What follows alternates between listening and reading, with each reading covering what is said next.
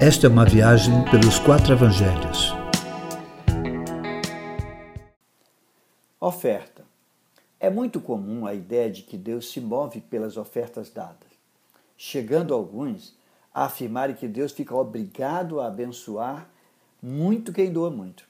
A ideia é que a bênção é proporcional à oferta. Mas será isso mesmo que Jesus ensinou?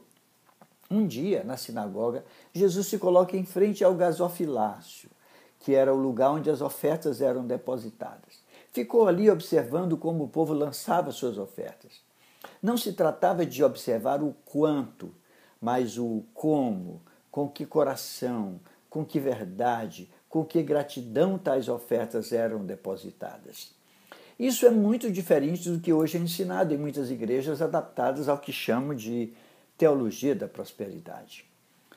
Para quem acredita nessas coisas, Deus é um Deus de barganha, que trata seus filhos pelo que eles lhe oferecem em termos de valores e quantidade. Mas o que Jesus observou diante do gasofilácio? Ele observou que os ricos depositavam grandes quantias, provavelmente valores que não lhes fazia falta alguma, pois era do que sobrava. No entanto, ali chegou uma viúva, muito pobre, que lançou duas pequenas moedas de valor quase insignificante. Mas foi diferente. Não apenas entregou duas moedas, entregou a si mesmo, entregou seu coração, entregou com gratidão, com, gra com coração cheio de verdade. Na avaliação de Jesus, essa mulher entregou muito mais do que os ricos entregaram.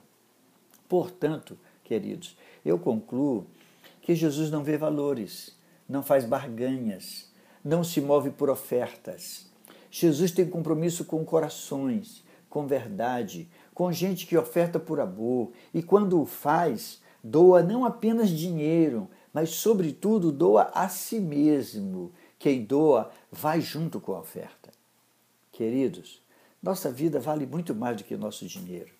Ainda que dinheiro seja necessário nesta vida, ao ofertarmos qualquer valor, Jesus diante de você que oferta, vê se sua vida também foi doada. E se assim for, a sua oferta, seja muito, seja pouco, terá para ele o valor máximo. É desse jeito.